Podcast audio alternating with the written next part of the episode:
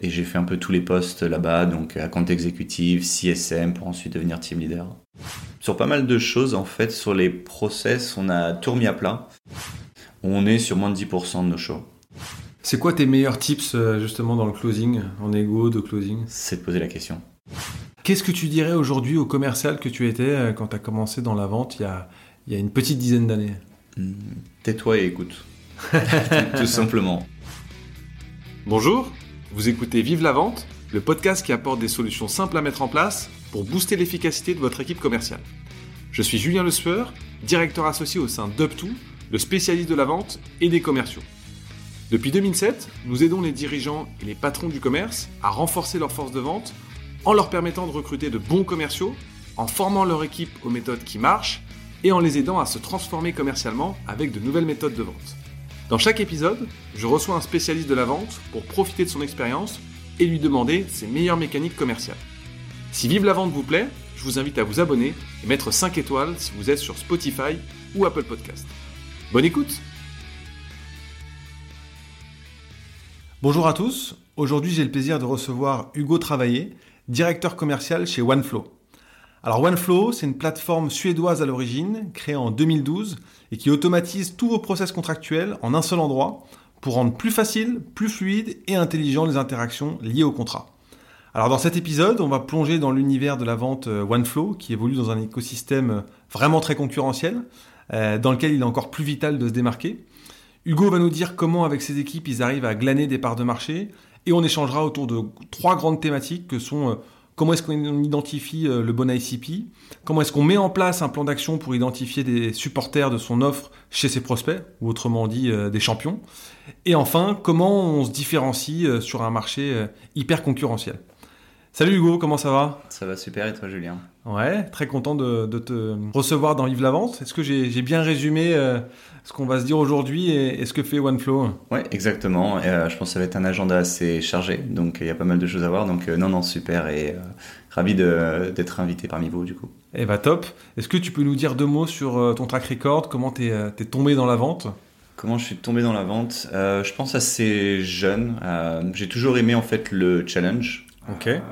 C'est quelque chose qui me motive et je me voyais pas forcément en fait à faire un, travail avec le même salaire euh, fixe. Donc du coup le côté commission m'a toujours euh, bah, toujours plus été aligné avec ce que je recherchais. Euh, donc c'est ce que j'ai fait bah, de- depuis le début de, de ma jeune carrière du coup. Ok, t'as un- d'ailleurs un parcours assez international, je crois. Ouais, c'est ça en fait. Euh, les sept dernières années, j'ai vécu sur Londres, euh, donc euh, sur laquelle j'ai travaillé dans un peu plus le domaine de la du marketing digital, donc de la génération de leads. Et depuis assez peu, je suis revenu en France, donc dans une entreprise suédoise, donc avec toujours ce côté un peu culture internationale et aussi intéressant comme comme petit challenge. ouais. Ok. Rapidement, les structures par lesquelles t'es passé quand t'étais justement à Londres? Euh, principalement MVF, donc qui est le leader européen de la génération de leads, et j'ai fait un peu tous les postes là-bas, donc à compte exécutif, CSM, pour ensuite devenir team leader. Ok. Et Doolid aussi, je crois. hein. Oui, exactement, qui est un concurrent euh, assez, assez direct. Ok. Avec tout ça, est-ce que tu pourrais nous dire euh, justement quelle a été ta, ta plus belle vente, celle dont tu as le plus appris? La plus belle vente, je pense que c'était avec le groupe Amplifon. Si Ouais. tu es familier avec tout ce qui est euh, prothèse auditive, Pas trop, je vais pas te mentir. T'as pas exactement encore la cible, tant mieux. non, donc en fait, voilà, c'était euh, un groupe qui prenait, achetait beaucoup de leads, donc très présent sur le marketing digital. Et du coup, c'était intéressant parce qu'il y a eu beaucoup d'éducation en interne chez Doolid, qui était une industrie sur laquelle euh, bah, ils n'opéraient pas à l'époque, quand j'ai rejoint la boîte. ok. Donc j'ai dû expliquer un peu aux équipes tra- trafic et opérationnelles bah, pourquoi c'était un bon marché en croissance et pourquoi beaucoup de gens bah, recherchaient du lead sur ce marché-là. Et ensuite, bah, c'était aller voir les grands groupes euh, Amplifon euh, et donc aller voir chaque entité individuelle pour essayer de les convaincre bah, de faire un, un- un test en fait, un, un POC, un proof of concept avec quoi Do Lead. Et euh, pourquoi ça a été ma plus belle vente Euh, C'est parce qu'en fait, une fois que j'ai eu une entité sur laquelle on a pu faire un test de plusieurs mois avec des résultats convaincants, Mhm. bah, c'est d'utiliser en fait cette entité pour aller convaincre leurs autres confrères. hein. Parce que si tu veux, c'est des équipes de marketing digital dans euh, une trentaine de pays. Et donc, bah, l'idée, c'était, bon, bah voilà, ça a très bien fonctionné en Suisse. Maintenant, comment est-ce que je peux euh, répliquer la même réussite, en fait, en France, en Angleterre, en Allemagne? Et donc, j'ai utilisé à fond mon, mon champion en interne euh, pour me faire inviter euh, dans des sessions marketing et présenter la solution. Ou est-ce qu'en fait c'est presque pas moi qui présentais la solution, mais elle du coup. Ok. Euh, parce que c'est quand même plus efficace que Ouais, si c'est moi qui vais à- à parler des, des résultats. C'est d'utiliser des testimonials pour ensuite bah, aller voir leurs confrères avec des introductions. Bah, voilà ce qu'on a pu avoir comme résultat. Donc c'est vraiment utiliser ça pour remonter en fait euh, les échelons euh, en interne. C'est ça qui a eu une, fait une belle vente. Ouais. Oh, bah, très smart en plus comme, euh, comme process de vente, de faire, faire vendre les autres à ta place. Ah bah c'est encore mieux. Ça a encore plus de poids que si c'était moi. Il y a le savoir-vendre et le savoir-faire vendre. Ouais, exactement. On va revenir à OneFlow. Alors, je le Mhm. disais en introduction, tu nous le confirmais aussi en préparation de, de ce podcast. Euh, Il y a déjà beaucoup de solutions de simplification contractuelle. Sans les citer, est-ce que tu pourrais nous rappeler à nos auditeurs comment OneFlow tire justement son épingle du jeu et, et- et quelle est donc votre proposition de valeur? Ouais, c'est vrai que c'est une question intéressante parce que c'est la même question que je m'étais posée avant de rejoindre OneFlow. Ok. Et euh, avant de se faire, en fait, j'avais demandé donc à mon futur manager d'avoir un accès sur la plateforme et je l'avais vraiment challengé sur bah, quels sont les points différenciants avec les plus gros concurrents en fait. Et c'est vraiment en testant la plateforme moi-même et avec ces éléments de réponse euh, que je me suis dit, bah, effectivement, c'est un marché très concurrentiel, mais il y a vraiment des avantages à une solution comme OneFlow. Et je dirais que pour en, en citer vraiment que deux, euh, c'est le côté simple, c'est vraiment intuitif. Et c'est vrai que c'est encore un nouveau marché, euh, la signature électronique, tout le monde n'est pas Mhm. équipé. Et donc là, c'est un logiciel, bah, pour la petite anecdote, nous, quand on rejoint OneFlow, on n'a pas d'onboarding sur le logiciel. On nous laisse un peu, voilà, bah, vous avez une semaine pour apprendre à l'utiliser. Et donc, bah, comme ça, tu tu t'apprends par toi-même, en fait. Ok. Donc ça t'as t'as cet élément-là et tu as le côté donc simple d'utilisation et aussi intégration au CRM où est-ce que on a ce qu'on appelle une intégration bilatérale donc des deux côtés et donc en fait si tu changes une information dans ton CRM donc par exemple tu changes le nom de famille euh, de ton prospect cette information va automa- automatiquement se mettre à jour dans ton contrat et inversement aussi et ça on est les seuls à le faire sur le marché donc par exemple si tu t'es trompé dans le montant euh, enfin, si ton contrat été signé d'un certain montant, tu veux t'assurer que ce même montant soit dans ton CRM et donc ça se met automatiquement aussi à jour. Donc je dirais vraiment ce côté, l'intégration la plus poussée au CRM est vraiment le logiciel le plus intuitif possible. Ok. Et ben très clair. C'est quoi vos gros enjeux là des, des prochains mois? Ouais, bah c'est le côté, euh, tu arrives sur un marché donc qui existe depuis déjà beaucoup d'années euh, et donc bah, comment prendre des parts de marché euh, face à tes concurrents. Donc vraiment le- les gros enjeux c'est de prendre des parts de marché et de montrer de la croissance.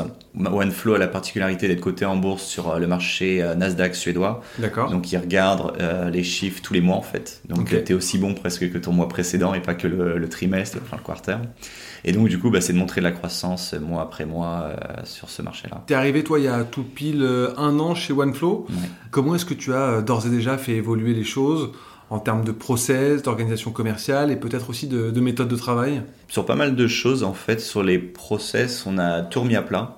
Ok. euh, parce que malgré le fait que ça, ça faisait un peu plus de 10, mois, 10 ans que l'entreprise existait, on n'avait pas tant de process que ça, aussi fou que ça puisse paraître. Euh, et donc, du coup, on a tout remis à plat. Euh, ce qu'on a mis en place, donc déjà, par exemple, on a un formulaire de découverte. Donc, avant d'organiser une démo, on va poser quelques questions. Ça prend deux minutes au prospect et c'est pour voir plusieurs choses.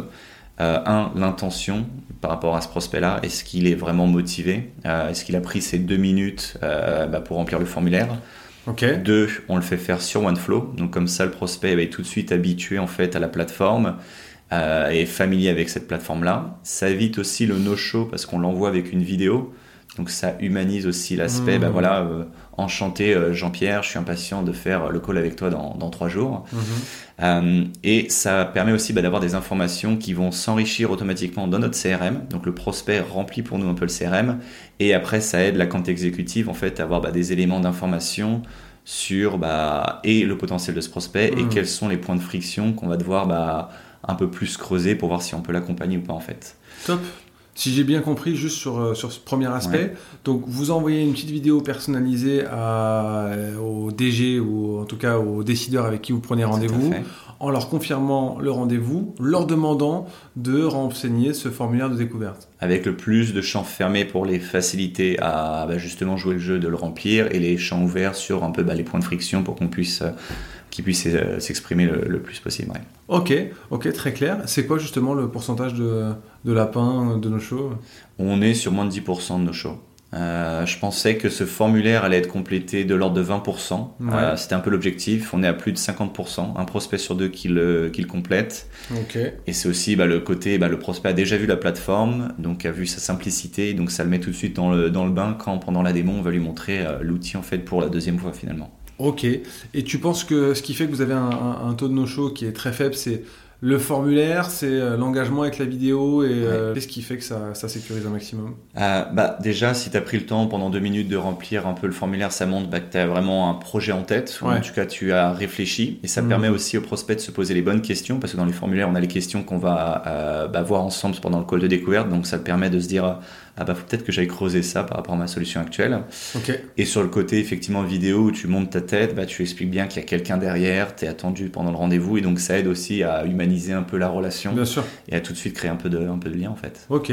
Top. Et bah super pratique. Mhm. D'autres choses que tu as mis en place, euh, que tu as fait évoluer là depuis un an? Oui, bah du coup, au niveau des process, donc l'étape de vente, donc on a ce formulaire qui est envoyé, on a un premier call de découverte, donc là assez classique dans le SaaS, où on va vraiment poser le maximum de questions, on va éplucher l'oignon comme on dit pour voir bah, est-ce qu'il y a un point de friction, est-ce qu'on peut accompagner ou pas ce prospect, Ouais. et on l'explique aussi donc avec un agenda très précis, bah voilà à la fin de ce call.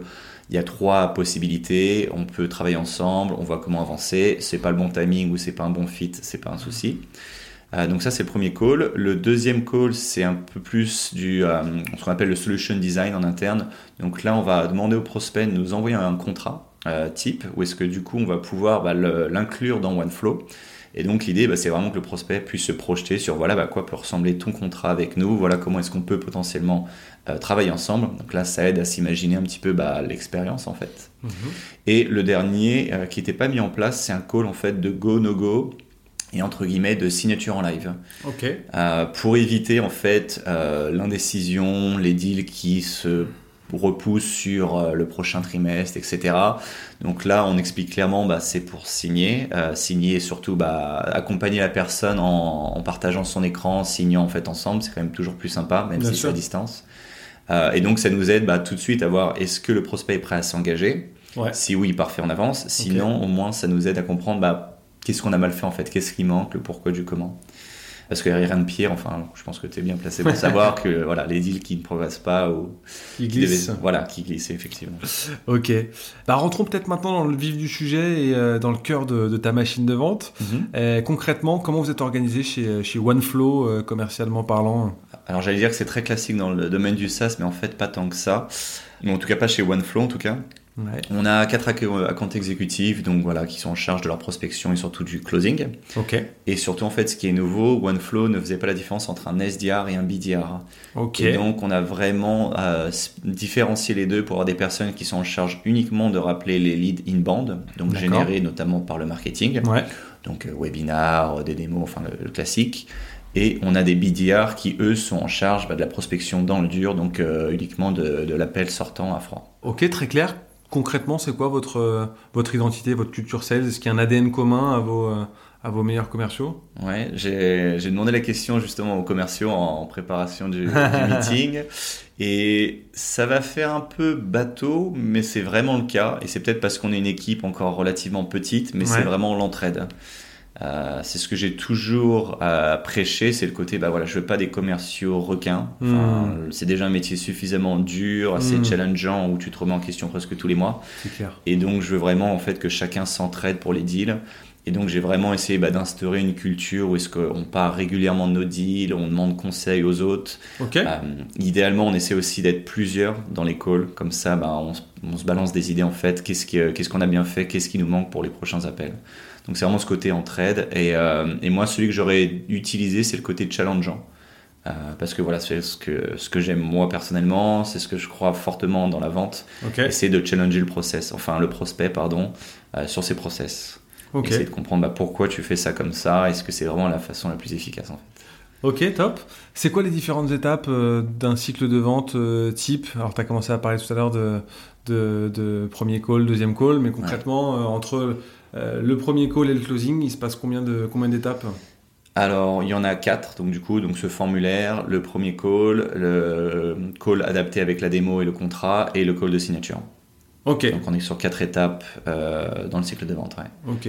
Quelle est l'étape clé selon toi, ou euh, l'étape en tout cas où toi tu te sens la plus, le plus expert, on va dire? Ouais, euh, je dirais que c'est le call de Go No Go. Euh, parce qu'en fait, euh, je me rends compte, et je faisais beaucoup ça aussi avant, Mhm. bah, souvent la compte exécutive ne pose pas, enfin n'ose pas, pardon, aller jusqu'au bout de ses questions, en Mhm. fait, sur le bon, bah, qu'est-ce qu'on attend pour signer? On commence quand? Euh, voilà, exactement. On commence quand? Parce que c'est peut-être une peur bah, de recevoir un non, c'est ce qu'on se disait, ou peut-être bah, que le deal soit repoussé. Ou je sais pas si c'est parce que du coup je suis pas impliqué directement, euh, mais on peut facilement jouer le côté euh, good cops, bad cops. Ouais.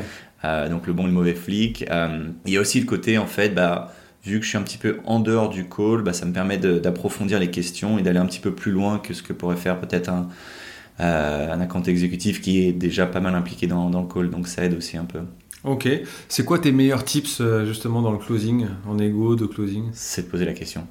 Honnêtement, tout simplement, je me rends, on s'est rendu compte qu'en fait beaucoup de personnes n'osaient pas poser la question. Ouais. C'est pour ça qu'on s'est dit, bah, il faut qu'on ait un meeting de, de go no go, et c'est pas de comprendre, bah voilà, qu'est-ce qui t'empêche de signer en fait avant la, avant la fin de, de la journée en fait, tout simplement? Est-ce qu'il y a d'autres personnes qui auraient dû être impliquées dans le process? Et de Idéalement, on a posé ces questions en amont, donc il n'y a plus de surprise pendant ce meeting-là, mais du coup, de comprendre bah, s'il n'y a pas une signature, pourquoi en fait? Et je- surtout jouer sur le côté euh, euh, humain, et, et j'aime bien poser une question, si quand on reçoit un no-go, c'est plutôt bah, qu'est-ce qu'on a loupé en fait? Où est-ce Mm. que tu n'as pas vu la valeur ajoutée de OneFlow Euh, Qu'est-ce qu'on a manqué dans le process? Pourquoi en fait, c'est un no-go? Hmm. Pour essayer de voir bah, est-ce qu'on peut rattraper la chose ou en fait c'est trop tard dans, dans le process. ouais.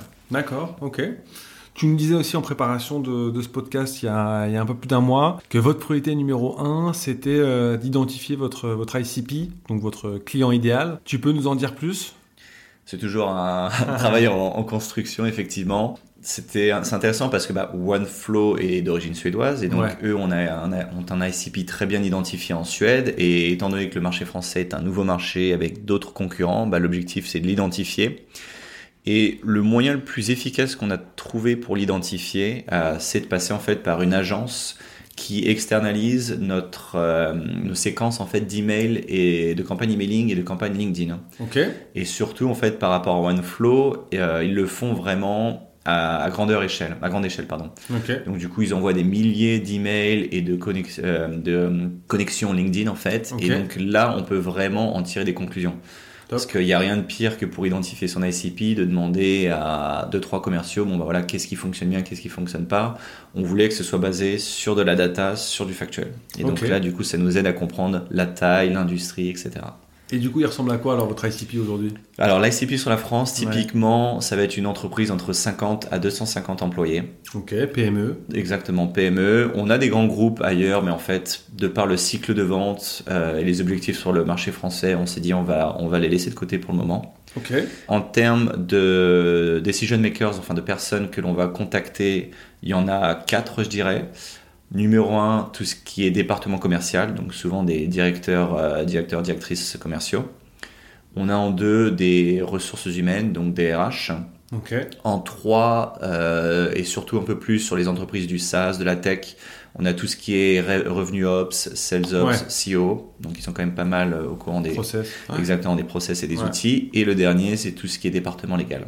Ouais. Parce que forcément, parle juridique, signature des contrats, etc. Exactement. Bon, après, les signatures électroniques sont reconnues depuis maintenant euh, Ouais. 5-6 ans, 7 Ouais, ans même c'est ça, ouais. Comment tu vois le profil du, du client type évoluer d'ailleurs selon toi? Je sais que vous avez euh, UNICEF, PwC ou encore euh, DHM comme client. C'est quoi les, les- les caractéristiques euh, communes finalement? Et, et comment tu vois ce marché évoluer dans les prochaines années?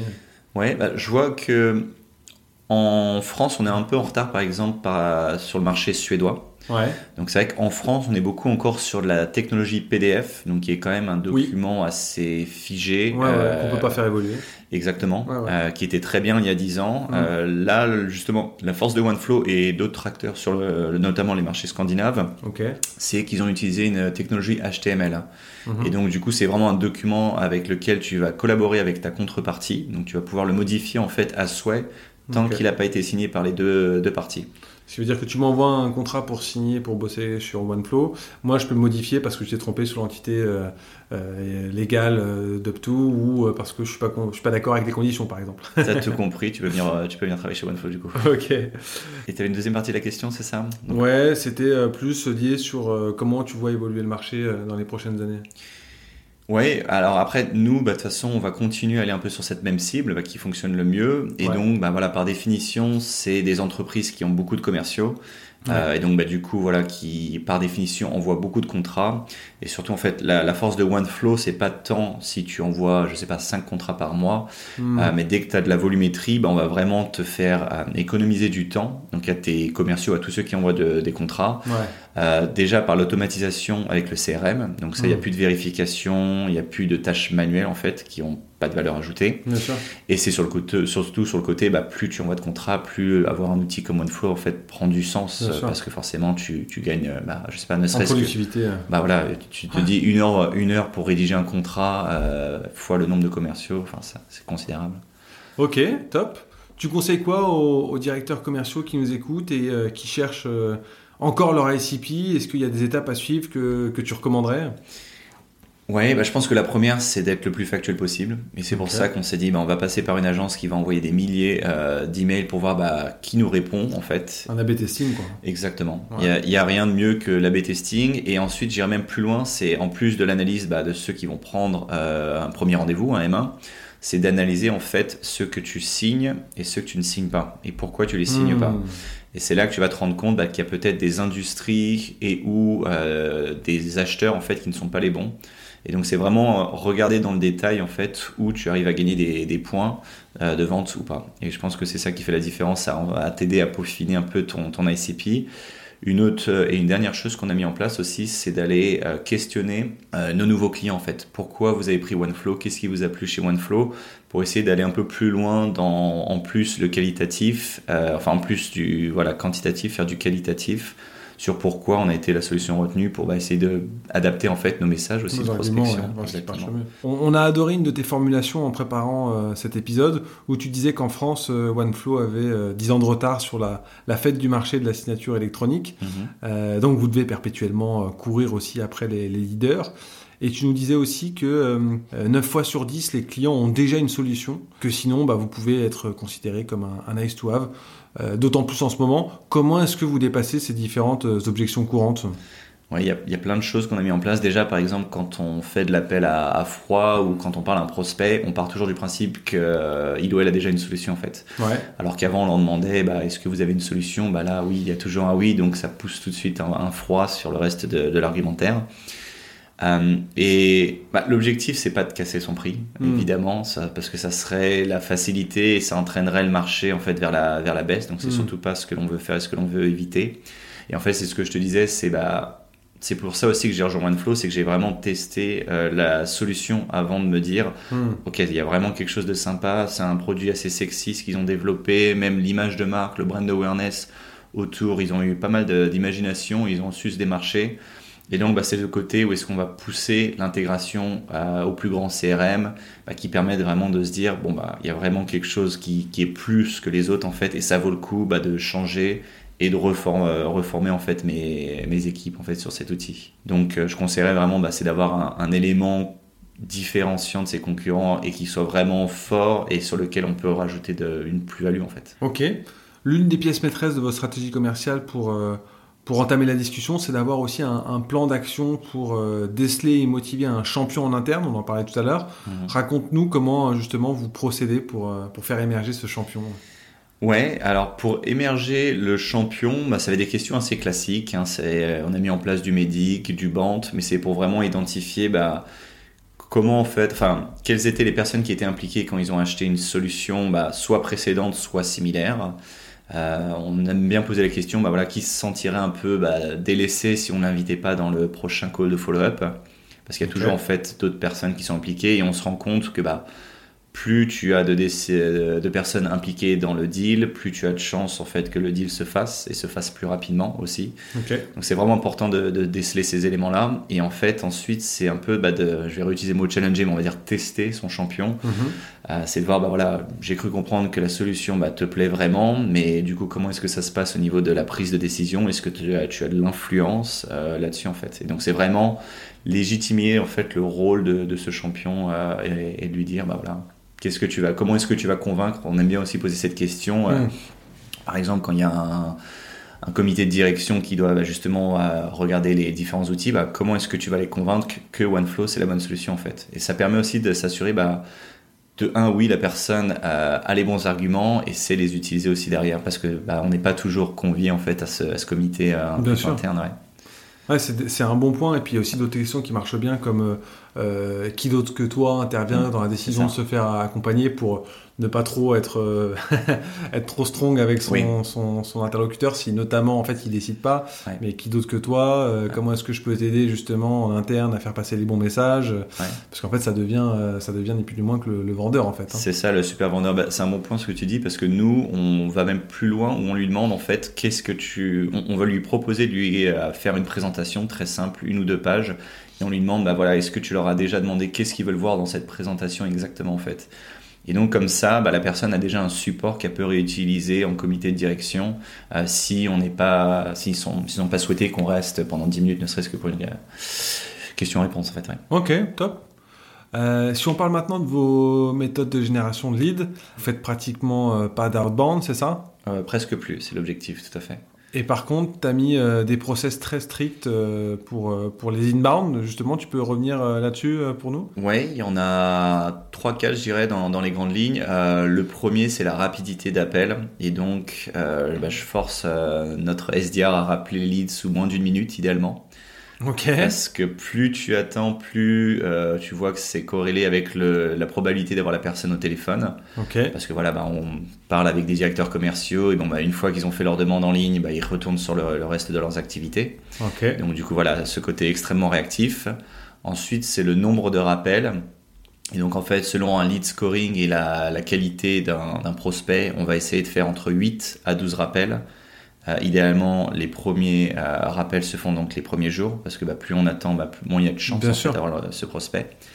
Et après, bon, ça c'est assez classique, c'est sur euh, le fait de diversifier les canaux en fait. Euh, Donc évidemment, on a l'email, on a le numéro de téléphone, mais on a aussi euh, la personne que l'on peut retrouver sur LinkedIn.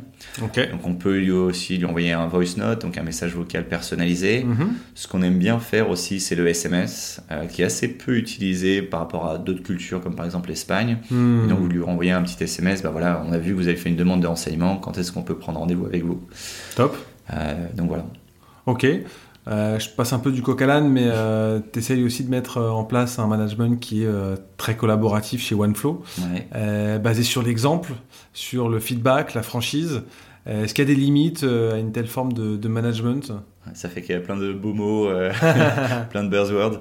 je pense pas forcément. Enfin, après, j'imagine que tout ne peut pas être dit, euh, forcément, mhm. parce qu'il y a des décisions qui sont confidentielles et stratégiques à, l'entreprise. Mhm. Mais je pars du principe où bah, on a recruté des gens qu'on estime, entre guillemets, smart, qu'on estime compétents.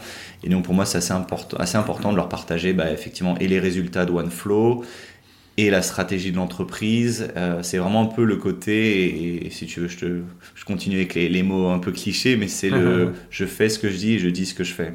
Pour moi, c'est super important en tant que manager et de montrer l'exemple là-dessus et sur le côté bah, transparent dans la communication en fait. Ok, donc beaucoup de, beaucoup de communication, beaucoup de transparence euh, sur l'activité et, et, sur les enjeux du moment. Ouais. On va parler un peu euh, recrutement maintenant euh, pour créer une équipe performante, euh, alignée sur vos valeurs, vos objectifs. c'est quoi tes meilleures pratiques de recrutement? Alors, je sais pas si c'est les meilleurs du marché, mais moi, j'aime beaucoup, avant de commencer le recrutement, poser des questions sur les passions, les hobbies de la personne. Ok. parce qu'en fait, j'ai pas forcément envie que la personne rentre dans son pitch qu'elle a fait peut-être à 3-4 entreprises avant de me rencontrer sur voilà, mon, dis-moi ton parcours. C'est au contraire, bah, qu'est-ce qui te passionne? Donc, idéalement, si la personne l'a mis sur son CV, bah, j'en profite pour la questionner là-dessus. Si en a pas, bah, je pose aussi cette question-là. Et en fait, elle a deux objectifs. Le premier, c'est que la personne soit un peu plus à l'aise, en fait, parce qu'elle est censée parler d'un sujet qui va la passionner. Ouais. Et le deuxième, et je trouve ça assez important, c'est un rôle de commercial, c'est en fait, euh, bah, décris-moi une passion, même si je suis peut-être pas du tout passionné par le sujet. Euh, l'histoire de l'art de l'Inde, par exemple, euh, mhm. que j'ai eu en entretien. est-ce que tu arrives à me raconter quelque chose qui va m'entraîner? Voilà, c'est une sorte de storytelling ou bah, est-ce que je vais être dans le sujet ou pas? Et Je trouve ça assez important avant d'entamer en fait le, reste de, de l'interview. hyper intéressant. C'est quoi tes, tes, critères sinon auxquels tu es attentif? Sur la préparation. Parce que pour moi, le côté organisé, je pense que c'est un des. Alors, il y en a plein de, d'attributs qu'un commercial doit avoir, mm. mais je pense que le côté organisé est super important. Et donc, je veux voir que la personne a fait ses recherches sur OneFlow et en fait, surtout, me pose des questions à la fin. Euh, et je demande souvent bah, quelles sont les questions que tu as pour moi? Mm. Euh, plutôt que est-ce que tu as des questions? Parce que pour moi c'est presque évident que la personne doit avoir des, des questions ou avoir au moins cette cette curiosité, euh, cette intelligence émotionnelle, je sais pas comment on l'appelle, mais au moins cette curiosité. Ok, top.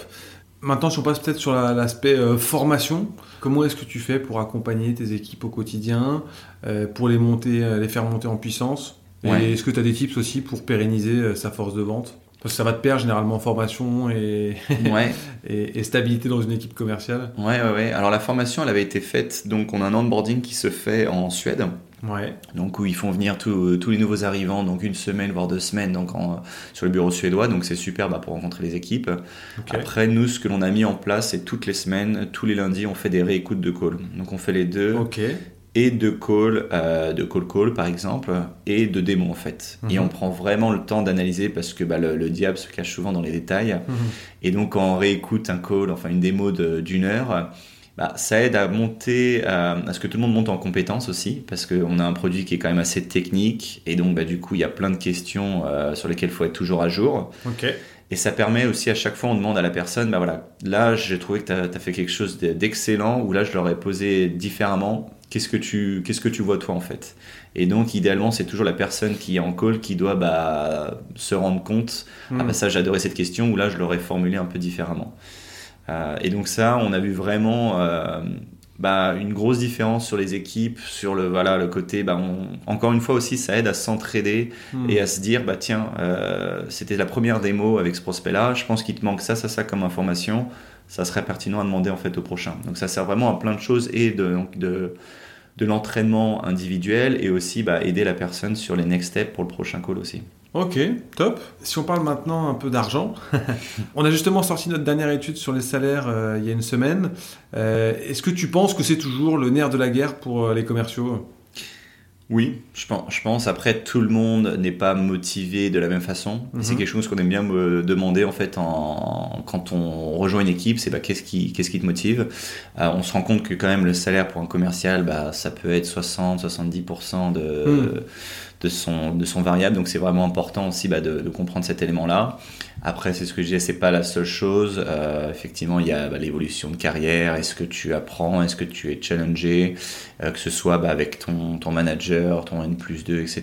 Donc c'est des éléments à prendre en compte. Mais oui, je, je pense qu'une grande partie des commerciaux font ce travail sur euh, justement le, côté bah, variable et l'atteinte d'objectifs. Je te pose la question hein, parce qu'il y a de plus en plus de boîtes qui nous parlent justement, comme tu disais tout à l'heure, de, du sens, euh, de, de, l'équipe euh, et qui deviennent finalement, dans certaines enquêtes, les premiers leviers de, mm. de productivité chez, chez, chez, certaines populations. Intéressant. Est-ce que c'est toujours l'une des clés pour pérenniser sa force commerciale et, et selon toi, comment est-ce qu'on gère ça en ce moment alors que le le business est un peu plus euh, tendu Ouais, je dirais que, à, toi de me dire aussi, mais généralement, on, part d'une entreprise pour trois points principaux. En tout cas, c'est ce que j'ai en tête. Je dirais que c'est pour l'argent. Et donc, bah, soit on n'atteint pas ses objectifs, ou alors on est limité par rapport aux commissions. Bon, le salaire ne convient plus.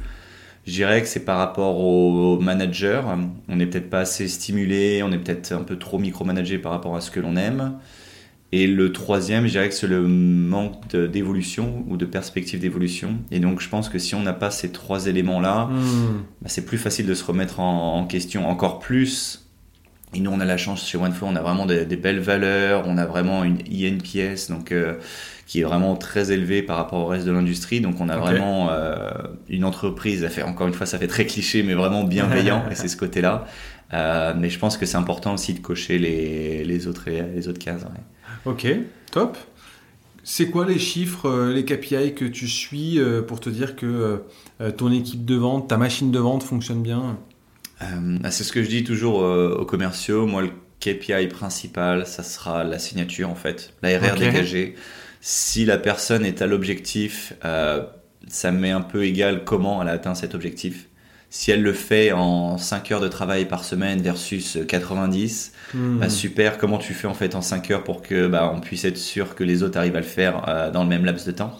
Ok. Donc ça reste le nerf de la guerre. Et en fait, quand la personne n'atteint pas ses, ses objectifs, pardon, on regarde bah, ensemble là où le bas blesse. Donc on va regarder est-ce que ton taux de signature est plus faible que les autres? Ouais. Est-ce que ton nombre de rendez-vous est plus faible Et là, après, on peut remonter jusqu'à l'activité. Mais je préfère le décomposer dans d'abord sur l'objectif final qui nous intéresse tous, donc l'ARR dégagé ou le MRR selon le, le type de business dans le, dans le SaaS.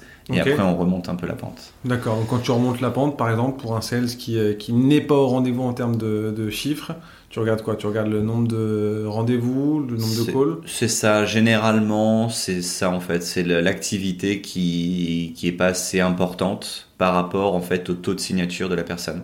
Donc important aussi de regarder bah, le taux de signature, le, le- le hit rate par rapport à la personne parce que ça peut varier d'une personne à l'autre par rapport à l'expérience, etc. Et donc euh, du coup on regarde dans, dans le détail à ce moment-là. Ouais.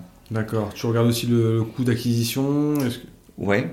On- alors on regarde plein plein plein de choses. On va regarder le nombre de leads, est-ce qu'on a assez de leads par commerciaux? On va regarder effectivement le coût d'acquisition et on va essayer d'être assez euh, granulaire. On va le regarder par euh, channel. Ok. Donc ça c'est assez récent. On va le regarder donc et par pays et par euh, channel. Donc côté par- marketing, partenariat, côté activité outbound.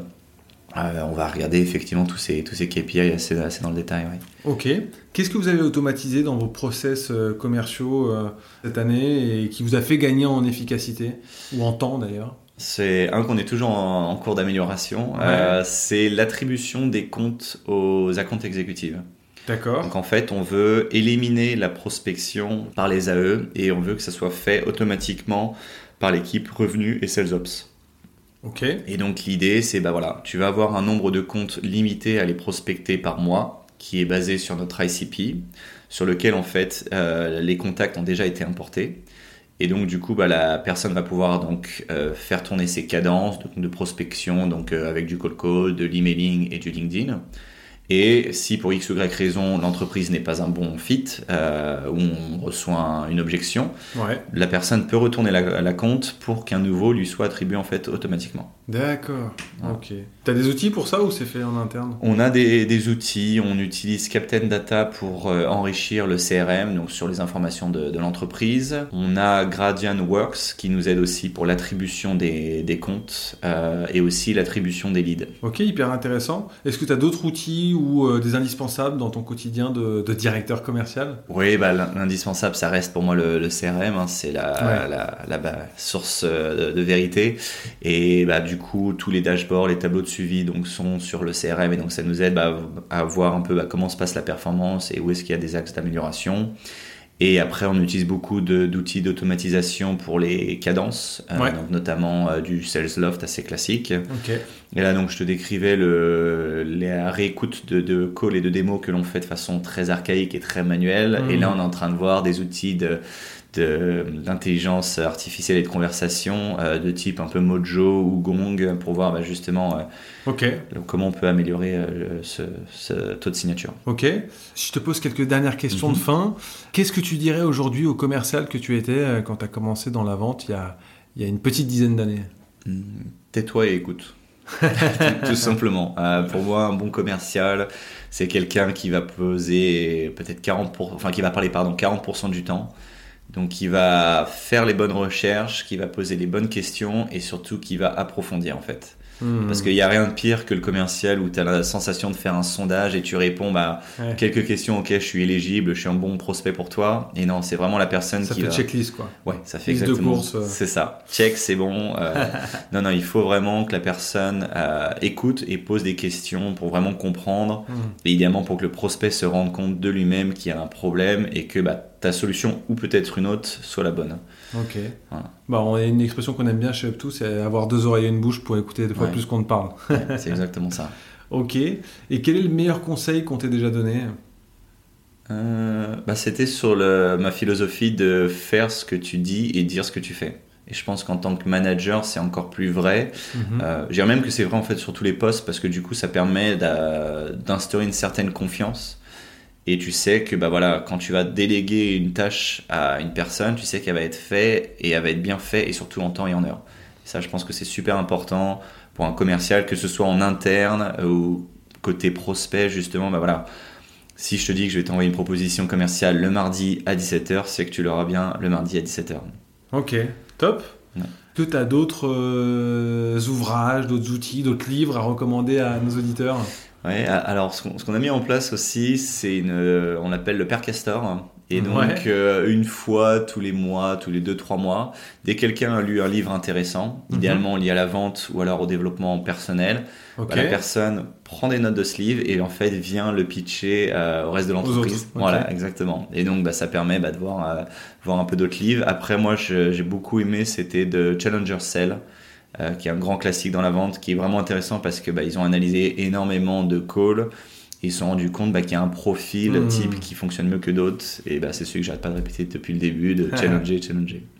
Ok, top. Et eh ben écoute, euh, on arrive au bout de ce podcast. Merci beaucoup Hugo pour euh, tes bons conseils, ton temps, ton énergie et puis j'ai envie de dire ton, ton intelligence situationnelle dans la vente. Super, bah, merci à toi et merci encore pour l'invitation. Merci Hugo, à bientôt. À bientôt. Ciao. Merci beaucoup d'avoir écouté cet épisode jusqu'au bout. Pour pas rater notre prochain invité, je vous invite à vous abonner et à mettre 5 étoiles si vous êtes euh, sur Apple Podcast ou Spotify. Euh, et vous pouvez aussi nous suivre sur LinkedIn. Je réponds à tous les commentaires et je vous dis à très vite pour un nouvel épisode et vive la vente